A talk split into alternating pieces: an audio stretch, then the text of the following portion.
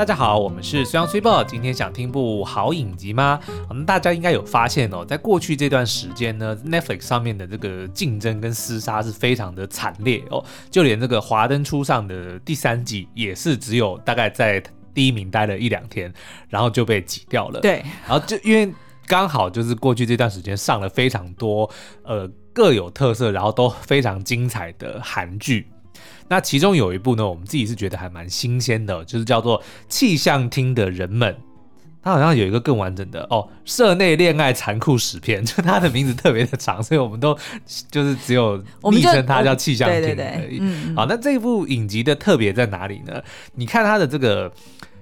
剧名基本上已经讲完了，他在讲气象厅的人们没有错，嗯、就是一群在气象厅工作的人。对，那但是呢，重点是社内恋爱残酷史片，所以里面就会有非常多的这个办公室恋情夹杂在里面哦，嗯、所以就有非常多的恩怨情仇。那我们自己觉得说，哎、欸，这部戏还蛮特别的原因，当然主要是因为我们几乎很少看到以气象为主题的职人剧。对，一开始我会觉得好像很冷门呢、欸，因为因为这个这个。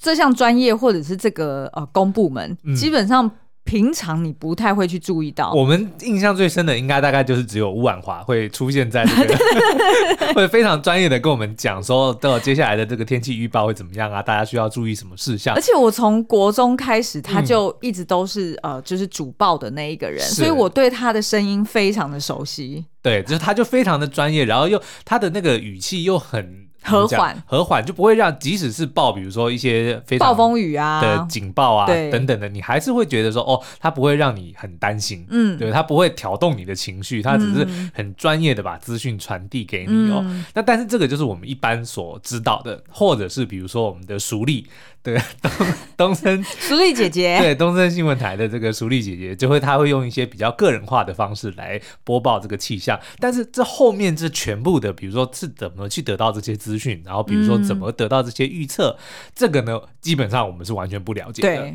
那这部影集呢，却是诶很少见的利用了在气象厅工作的人来告诉我们说，好，那至少在韩国，在南韩，他们是如何去得到这些预测，然后当然是。交错很多里面的一些办公室恋情，那办公室恋情的部分的特色呢，就是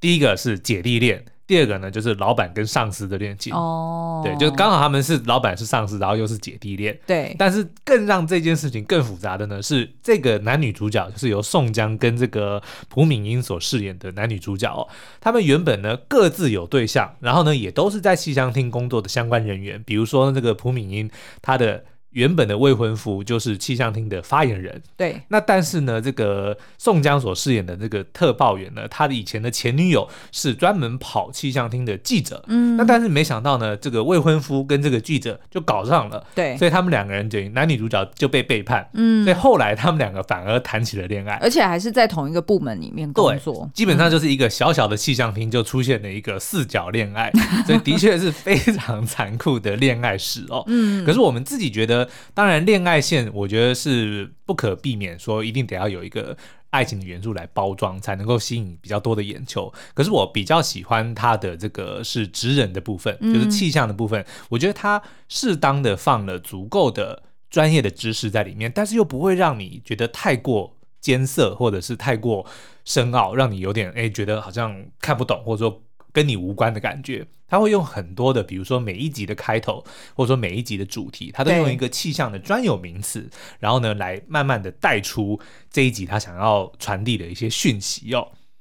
举例来说，譬如说，它有一集就叫做体感温度。嗯、那大家一听到体感温度，就很能很直白嘛，就是我们平常也都知道说，哦，虽然就是今天气象预报是比如说三十度，嗯、但是体感温度呢，会因为可能特别的潮湿、特别的闷热，所以你会觉得说，好像感觉有三十三度的样子。对，然后我觉得这个拿来用人来比喻，我觉得是个非常好的。像比如说，你常常会看到一个人，你觉得他很冷酷，嗯，所以呢，这就像是气温一样，他。显示出来的气温是低的，对，哎，可是当你如果真正靠近他，你开始跟他讲话的时候，你会发现，哎，他反而给人不会这么有距离，或者甚至很温暖，就他的体感温度是比他的这个怎么讲，数据上的实际的温度是来的高很多，甚至有时候是相反，是低很多。有些人可能哇看起来很阳光，但是当你去接触他的时候，你却觉得，哎，怎么他这么的冷，或者说他这么的有距离感。嗯，我觉得他就是用这样子的方式来来把很多的这个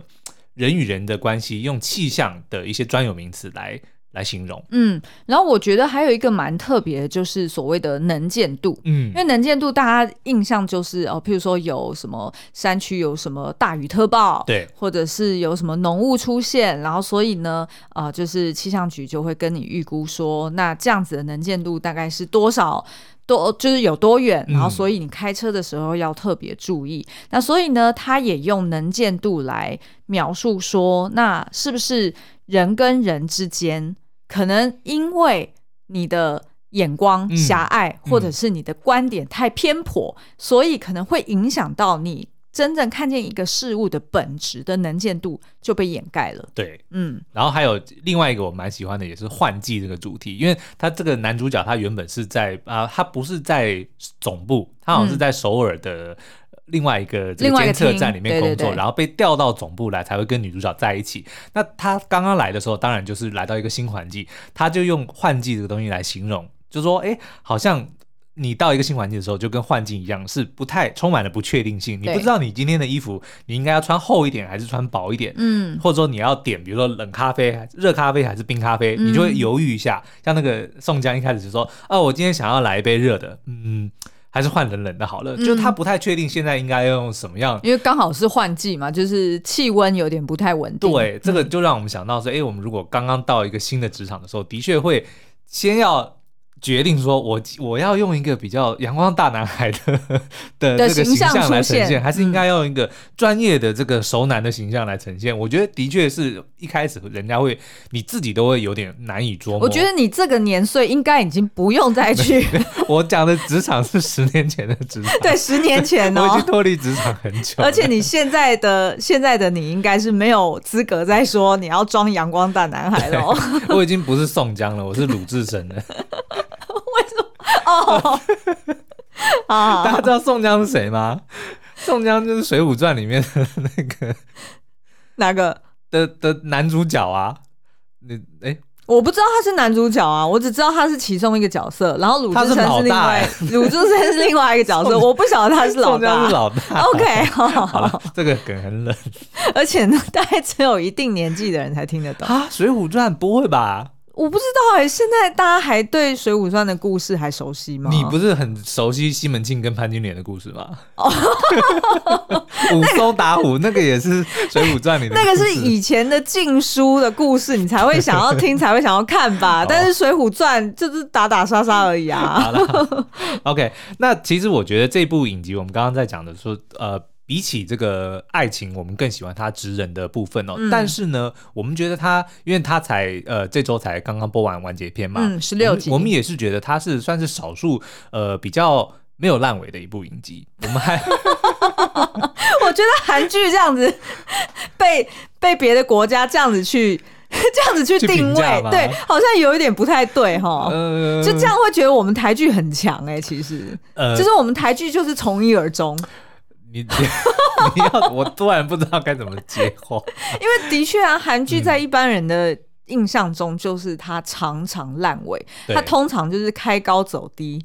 呃，十六集里面，嗯，可能从第八集开始，你就觉得、哦、好像有点不妙了。他展开了这么多大开脑洞的线，后面他要怎么收下来，你就会觉得替他感到担心嘛。对。但是现在看起来，就是气象厅他最后结尾算是收的很不错的。嗯，我自己是觉得他中间当然会有一些，因为他毕竟是太过怎么讲，他还是用。职人剧包装的一个爱情戏，是啊，是啊，那通常牵扯到爱情戏里面，就难免会有一些老梗，或者是一些就是我们觉得会没有必要的发展。但是我觉得他最后陆陆续续都把它都收的还蛮好的。像比如说前面就有发生说，哦，男女主角他们刚刚，因为他们原本是各自被各自的伴侣给背叛，对，然后他们又因为一些机缘巧合而在一起，所以他们之间的这个感情基础。的确是没有有点薄弱，对，一开始是有点薄弱，然后再加上是办公室恋情的关系，就当然会彼此的会不只是猜忌对方，他们自己也会怀疑这样好吗？嗯、尤其是女主角，对，她曾经就发誓说，我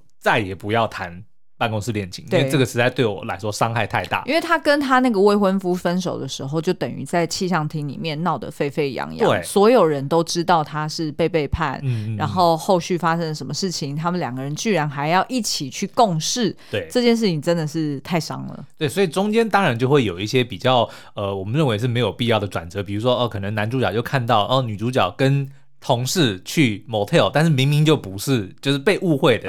然后就会牵扯出一些这种。You know，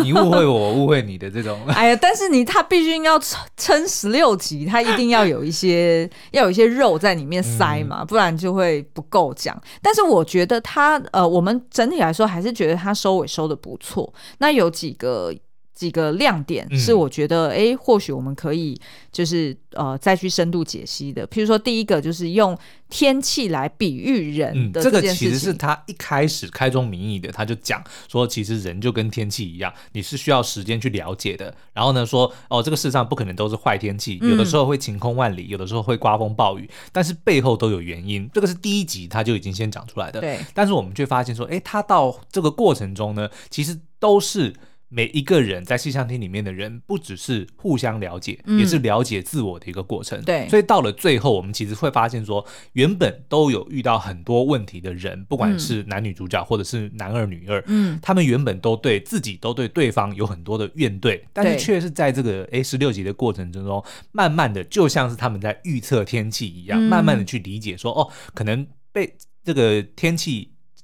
造成的这个成因，甚至说，如果你无法避免的暴风雨，但是你要去怎么去调试自己来去面对这样子的天气，我觉得都是收尾收的很好。其实我觉得总而言之，他就是在表达尽人事听天命这件事情。也就是说，呃，人类其实是蛮蛮有趣的，就是我们居然想要。妄想想要去掌握，就是天，就是所有的天灾，或者是所有的这个呃世界运行的道理。那但是事实上，我们的确没有办法百分之百掌握，但是我们却可以从这里面去累积经验，然后累积工具，然后累积一些 insight，然后帮助我们在未来更能够去好好的应对未来可能发生的一些不。就是不确定性啊，所以我觉得，呃，这个尽人事听天命，它不仅是利用气象这件事情来呃影射人跟人之间的关系，它其实也是某种程度是在提醒说，哎，其实每个人的生命都是如此，嗯，你只能在有限的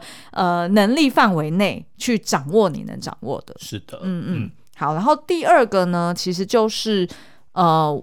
就是其实我觉得他也是在表达说，就跟气候一样，就是嗯，不管是什么样的人，他都有可能是喜欢不一样的气候形态。嗯，有些人他喜欢，就可能大部分的人都会觉得，哦，通常大家都喜欢晴天。对。会觉得很舒服，觉得很阳光，很开心。嗯，但是呢，就还是有少数人，他是喜欢下雨天的。哦，我知道你在讲谁？谁？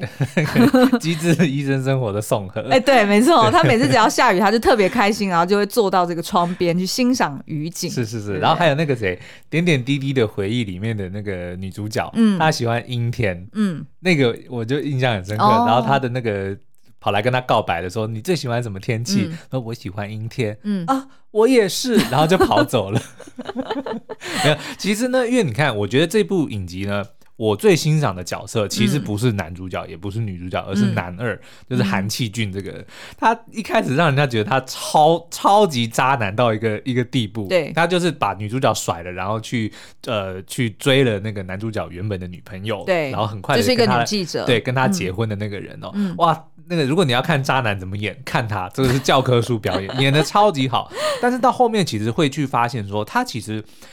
当然，他的行为很渣，对可是我觉得他渣的原因是他不够了解自己，他对自己没有自信。然后说穿了，其实就是他跟女主角其实是不适合的。合的嗯，他那个我觉得在最后一集我很喜欢的一个桥段，就是因为他前面那个他的老婆就是原本男主角的前女友哦，嗯、就是后来他们之间有一个争执，说就是怀孕了，然后到底要不要生，他们有一点有点担心，嗯、然后就再加上。那个女主角跟男主角，因为毕竟是他们各自的前男女友，对，就发生了一些误会等等的。那可是这个男主角也不是男主角，就是这个韩气俊男配角呢，他就慢慢的去醒思说，他到底为什么当初会爱上他老婆？就是为什么他会要到背叛，就都已经要走入婚姻了，对为什么在那一刻他才突然决定心意？是，嗯，然后他就回想到他们两个第一次见面的时候是在这个气象厅，应该算是记者会上。对就当他因为他是发言人，所以他就讲了一些专有名词之后，刚刚来到这个跑气象的这个女二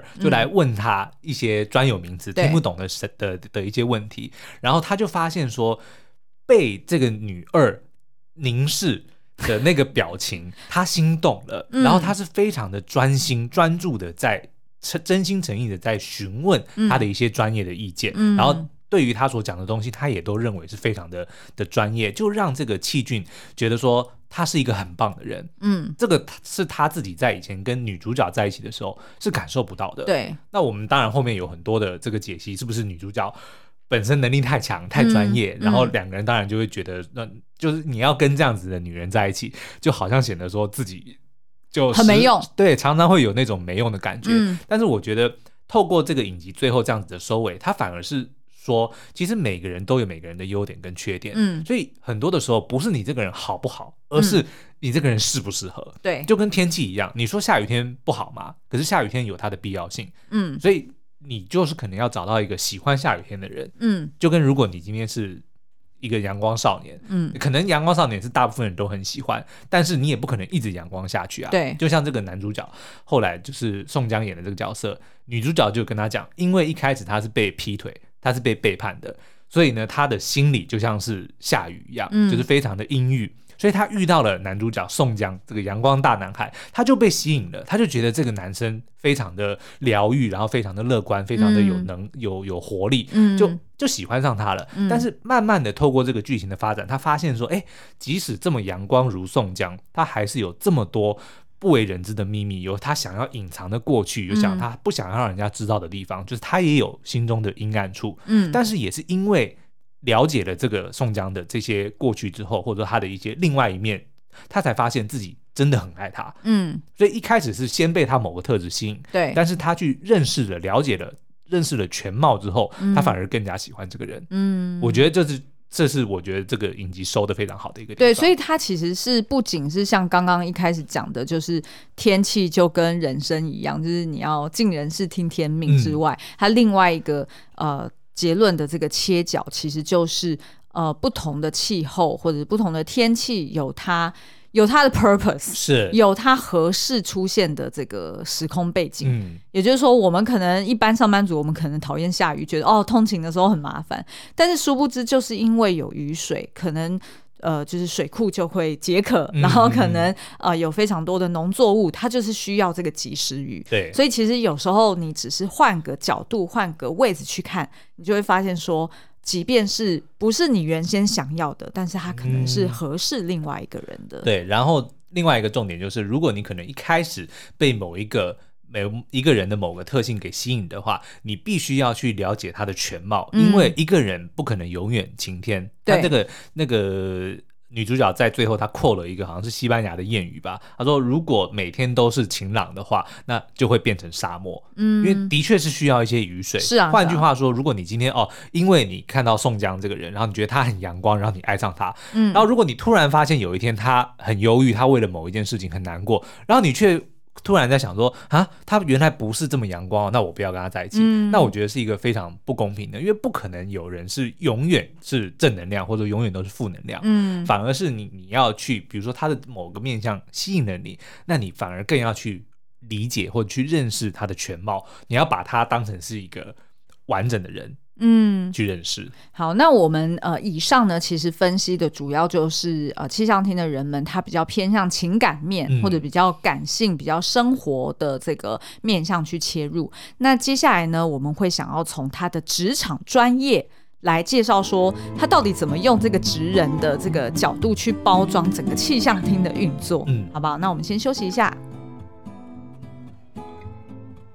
那在看这个气象厅的人们的时候，我自己蛮喜欢的，就是他们常常会发生一些天灾或者一些气象的时候呢，就需要他们，因为他们是统筹组的，就是由他们来决定，比如说要不要发豪雨特报，嗯，要不要发什么海上警报等等的，哦，就是由他们来决定。嗯、那女主角刚好是统筹组的组长，嗯，所以她就必须要 make the final call。比如说像有一些集数，像有一集我记得好像第三集吧，嗯、就是在讲海上警报的时候，嗯、就是所有的人都提供了很多的意见，但是最后到底要不要？发布发布这个警报要不要降级，要不要升级，是由他来决定的。嗯，那所以这个时候我们就发现说，他有非常多的挣扎，因为他很怕，比如说这个东西准或不准，其实会影响到非常非常多的人。对，然后我们因为因为就是譬如说你呃说哦，就是不准出海，就是有海上海上暴风雨的警报，那你会影响的就是你等于要出这个巡海的部队，嗯，就是等于是那边的警察全部都要出动，然后去确保说一般的渔民不会出海，然后你也得要顾虑到，因为他。那个时候我记得好像是花蟹季，嗯，就是大概时间是有限的。然后如果抓那个螃蟹，对，所以如果你不让这些渔民出海，嗯、那基本上你是断了人家的财路或生路，对，对不对？嗯、那可是如果你不不不放这个警报的话，那又有可能会人家因为出海然后出事的话，你也得要负责。嗯、所以他就等于说，他要必须在那个当下要做出这样子的决定，而且 always 都是只有有限的资讯，就是还不是说那种一翻两瞪眼过了什么那个阀值，然后你就一定可以发布。它有太多的可能性在里面。因为这个，我觉得我我自己自己去看完这个影集之后，我我觉得它大概有五个。面向就是职人的部分呢、第一个当然就是专业能力。对，他们在我记得好像在那个里面有讲说，他们必须都是大部分都是大气学系毕业的。哦、然后那当然就是可能你有一些不同的这个实习或者是不行不不同的工作经验，嗯、然后你最后才能够决定说你是被分派到哪一个，哪一个组别去，或是做什么事情哦、喔。那另外一个当然就是累积的经验哦、喔。里面我觉得我还蛮喜欢的一个就是他有一个算是老板大，大老板等级的，嗯、他是气象厅里面。是有有记录以来是准确率最高的人，所以那个女主角就常常会去询问那个前辈说啊，你可不可以教我一招，或教我一些方法，说到底怎么样可以提升我的准确率？所以他就在前面就有埋了一个伏笔，说好，你只要找到谁是失误率最高的人，你就知道。答案在哪里了？嗯、然后可是他就因为没有这个记录嘛，所以他就花了很多的时间。他后来就去问说：“我真的找不到，因为没有人记录这个、嗯、这个失误率。”然后最后那个老板就跟他讲说：“失误率最高的也是我。嗯”然后那个女主角就很讶异说：“怎么会最准确率最高的是你，失误率最高的也是你？”对，他就说：“这个就是累积的经验。嗯，我只有错的错的越多，我才能够学到越多。只有在错误的时候，我学到的东西反而是。”更多的。哦，所以意思就是说，可能这个长官早期是错误率最高的，嗯、对，但是就因为他累积的那些洞察，所以后来就变成他自己的准确度就提高了。嗯嗯，哦，这跟我之前。我因为我很喜欢打篮球嘛，嗯、我记得好像 Kobe Bryant 还是哪一位巨星曾经讲过，就人家问他说：“你最近陷入低潮，你的球一直不进怎么办？”嗯、他说：“没关系，我就会继续投，继续投，嗯、投到进为止。嗯”我觉得这个基本上就是这样，因为你你能做的你基本上都做了，你的专业或者说你、啊、你的当下的一些判断都已经有了，嗯、但是。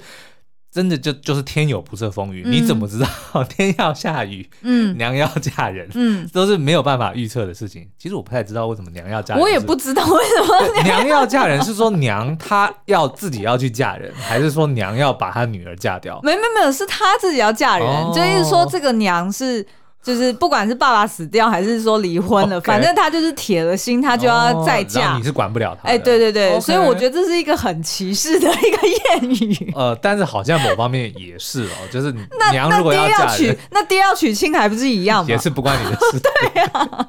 好，Anyway，所以我们刚刚讲的第一个是专业能力，第二个是经验，嗯、那第三个呢，我觉得是一个很妙的东西，叫做直觉。嗯，因为在这个里面，男主角呢就是宋江饰演的这个角色，他就是一个算是天才型的，他常常会有很多的。直觉就直觉说，哦，我看到的数字是这样，但是实际上我认为其实不是这样，然后也很多次都证明它是对的。嗯嗯。但是我们如果仔细去看呢，有很多的时候，他并不是真的所谓的天才，他只是之前事先做过非常非常多的准备，看了很多，比如说国外的资料，或者说自己亲身的经历，他只是会在事情发生的时候，他不会只从一个方向去想，而是他会把东西全盘考虑进去，这个时候他才会再把这个东西。的直觉丢进去，所以它并不是。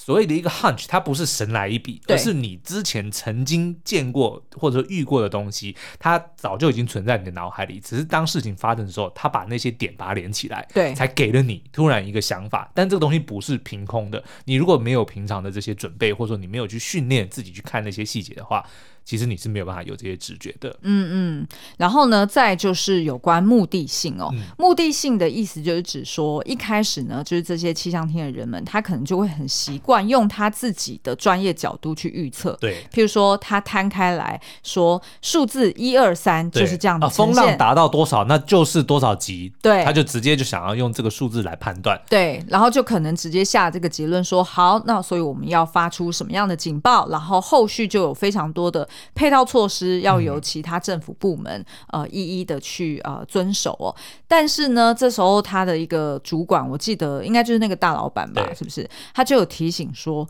可是大家在做这个判断的时候，你不能只从你自己的专业角度去判断，你同时也要从民众的角度去思考。对，举例来说，如果说是你要发布这个海上风浪警报，那即便你看这个数据。是很合理的，嗯、你本来就该做出这样子的警报，但是你还是要，你还是要想说，如果你还有一点点空间，对，你还有多一点的资讯可以去搜集，嗯，那你可能就不能轻易的就做出这个结论，对，或者说你要去从这些民众的角度，比如说呢，他们就有曾经在第三集我们刚刚讲的那个海上警报，他就有人建议说，那我们何不如就是把这个，因为因为。如果风浪很大的话，大船可能会 OK，小船就一定很危险。对，他说：“那我们就把警报，就是让大船可以出海，小孩小船不出海。”嗯，那那个女主角就讲说：“你认为大船出海了，小小船不会跟着去嘛？”嗯，他就是说，你必须要从这个民众的角度去思考这件事情，就是你不能说啊，我我警报之后我这样子定，然后人家就一定会发这样子发。对，因为毕竟跟他们来，嗯、对他们来说，他们一般民众是没有这样子的专业的。这些的判断的训练嘛，嗯、对不对？他们可能会用自己的经验，或者说当下的这个，因为很多时候，比如说，哦，我们台风 放台风假了，结果晴空万里，嗯，这种事情常常发生，对啊，对不对？但是如果就是一个万一，某个地方突然发生什么事情，然后造成了危险，或者说造成了意外，嗯、那这个责任要算谁的？像这个影集里面，我记得还有一个，就是比如说，好像是第。四集吧，还是第五集，我忘记了。嗯、反正就是在讲浓雾特报这件事情哦，嗯、就是因为韩国是没有在发布浓雾特报这件事，嗯、那。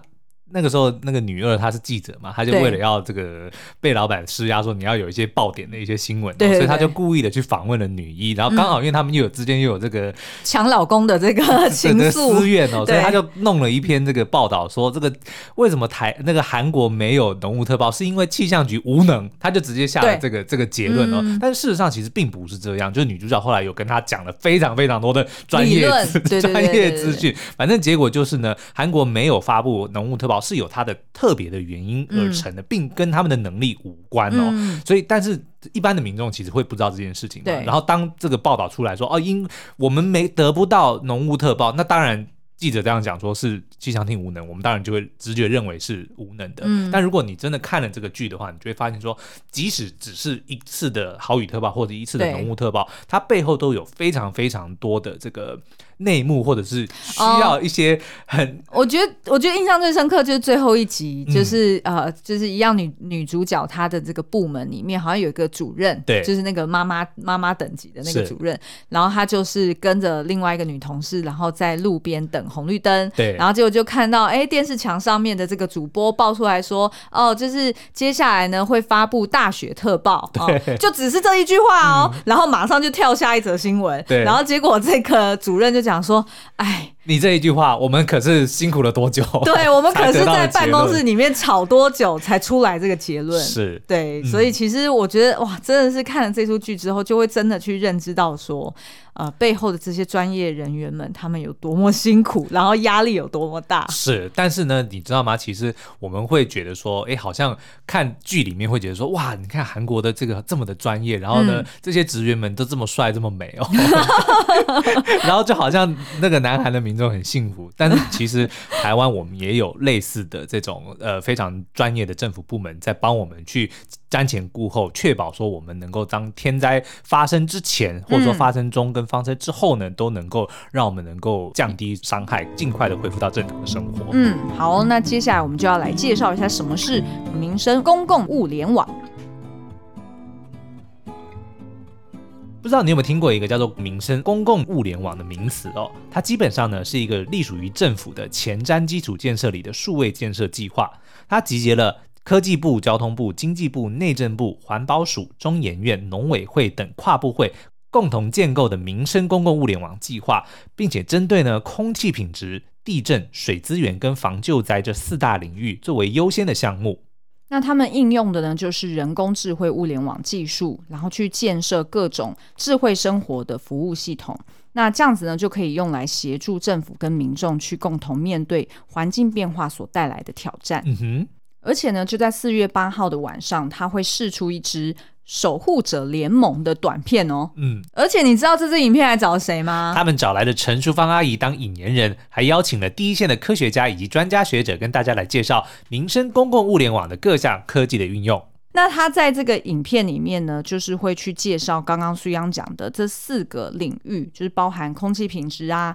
地震啊、水资源。防救灾，那他们在各自的领域哦、呃，就是政府部门他们怎么去跨部会的合作，然后并且在各个项目里面，他们实质上是在做哪些内容哦？嗯，啊，举例来说，像空气品质的物联网呢，就是台湾其实每一年有将近有三十万笔的陈情哦，那其中呢有八成都是在抱怨空气不好，然后或者是噪音等环境污染的类型案件哦，所以呢，其实因为我们其实都对空气品质非常的在乎，所以最近我们也才发。渐渐的发现说，哎，在新闻里面会慢慢的有一些，比如说空气品质的报告，会有比如说啊紫报啊，或者是什么不同颜色的这些呃警示哦，这个其实都是近年来慢慢增加的，其实都是一个非常便利于我们一般的民众去判断说，哦，今天的空气品质是如何，我们自己又应该要如何去这个面对这样子的环境哦。嗯，那基本上呢，这个空气品质物联网呢，可以做到每三分钟就更新一次监测数据。那这个不是只有可以告诉我们空气品质好不好，它还呢，及时的监测说，哎，这些业者们有没有进对空污进行一些污染，然后可以去对他们做开罚，嗯、做一些阻止的的行为哦。然后，但是除了督促业者之外呢，也可以预测污染。比如说，在二零一八年的四月呢，就曾经成功的预报中国西北地区的沙尘暴将于三天之后会会侵袭台湾，哦、就有成功的预测到这件事情。嗯，然后再来就当然就是刚刚讲到每天的这个例行的空气品质监测。是的，嗯。嗯那另一个呢，就是应该是大家最近都很有感的，就是地震监测物联网。嗯，那它的做法呢，就是透过海陆地震联合观测网，然后跟复合式地震速报服务这两项呃两个项目哦，然后它去尽力的去缩短地震的预警时间，那这样子就可以去减少灾害的损失。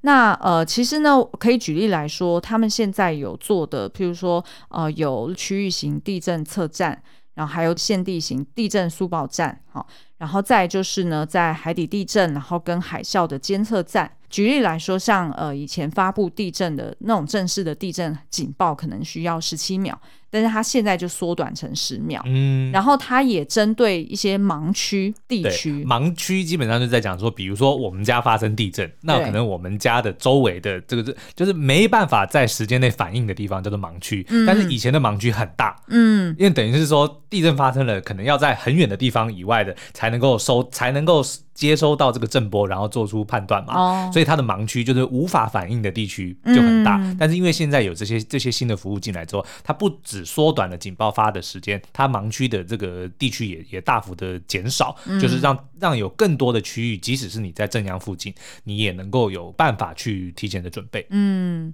那再来呢？当然就是还有水资源物联网哦，它是透过掌握水源调控关键的即时资讯，来提供民众优质的用水环境，来降低淹水时所造成的灾害。比如说呢，现在还可以做到超前部署抽水机哦，让以前淹水的问题呢，可能要五个小时才能处理，大幅减低到两个小时就可以处理了。那另外呢，它也在水库、河川、道路、地下水道等地方布建了水资源感测器，同时整合温度、湿度、风速、风向、遥测影像、降雨强度等等，来提供这个民众需要的资讯来做应对。那收集了这么多的资料啊，就是包含呃空气品质啊、地震啊，然后跟水资源啊，其实最终都还是希望呃能够把这些资料全部统整在一起，然后从这里面呢去找到一些趋势或者找到一些洞察，嗯、然后可以确保说在重大灾害来袭的时候呢，呃这个整体的资料可以形成一个防救灾的物联网。对。那这样子就可以去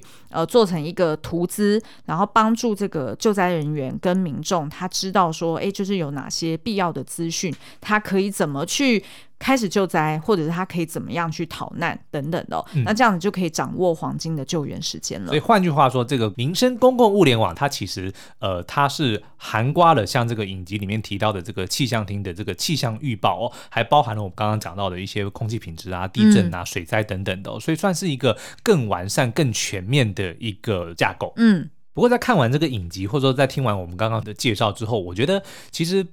最后，我们还是要比较呃，或者说带给我最大的启发，嗯、还是今天不管要面对什么样的这个灾害，灾害或者是不管因为你说天气也好，其实真正你需要花最多时间准备的还是自身。嗯，不管是你的，比如说你如果要防救灾，你还是要有自己的，比如说平常的这个危机意识，或者说你要有这些呃逃难包啊、救生包等等的准备哦。那如果是遇到天气的时候，你可能就比如说你要。像前一阵子一直不断的在下雨，嗯、对，那你在家里可能会觉得心情很不好。那你要怎么样去调试自己来应对、嗯、来面对这个你无法控制或无法改变的的天气或者是天灾？我觉得其实反而是这这些作品或者说这个物联网，它希望能够带给民众的一些启发。嗯，那其实我们看这个守护者联盟这个短片，其实它已经说明的非常的仔细哦。因为我们刚刚其实只是呃，就是就这四个领域去。